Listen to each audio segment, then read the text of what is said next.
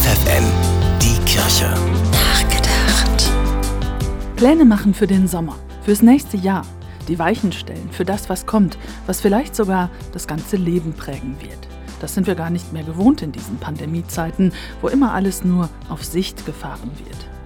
Mehr Mut haben da diejenigen, die heute beim Insta-Livestream der Arbeitsstelle Freiwilligendienste im Bistum Osnabrück dabei waren.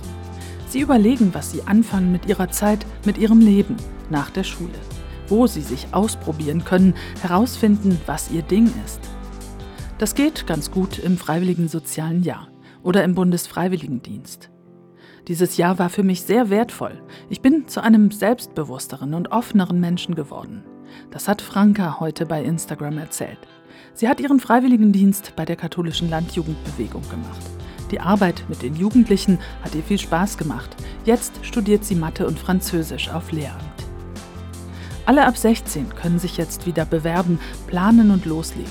Und dann ab Sommer oder Herbst ein paar Monate oder ein ganzes Jahr aktiv werden in Kindergärten, Schulen, Krankenhäusern, bei der Wohnungslosenhilfe oder in Bildungshäusern.